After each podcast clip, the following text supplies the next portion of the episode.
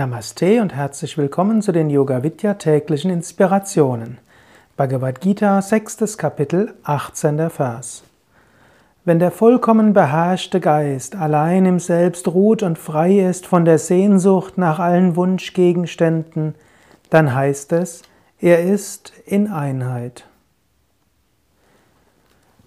Diese und die folgenden Versen sind so wunderschön und so jenseits dessen, was wir uns normalerweise vorstellen können, dass ich einfach diese nächsten Verse lesen werde ohne Kommentar. Lass diese Verse auf dich wirken. Du kannst auch damit meditieren, du kannst darüber nachdenken, insbesondere du kannst sie erspüren. Sechstes Kapitel, 19. Vers wie eine Lampe, die an einem windstillen Ort nicht flackert. Damit wird der Yogi verglichen, dessen Geist beherrscht ist und der im Selbst Yoga übt, im Yoga des Selbst aufgeht.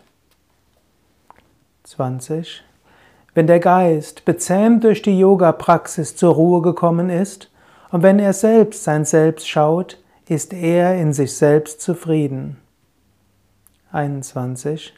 Wenn der Yogi diese grenzenlose Wonne fühlt, die vom reinen Verstand erfasst werden kann und die die Sinne übersteigt, und wenn er fest in dieser Wonne ruht, weicht er niemals von der Wahrheit ab. 22.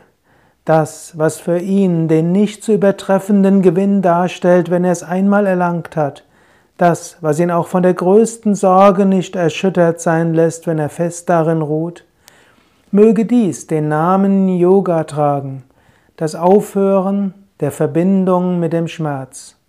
Dieser Yoga ist mit Entschlossenheit und unverzagtem Geist zu üben.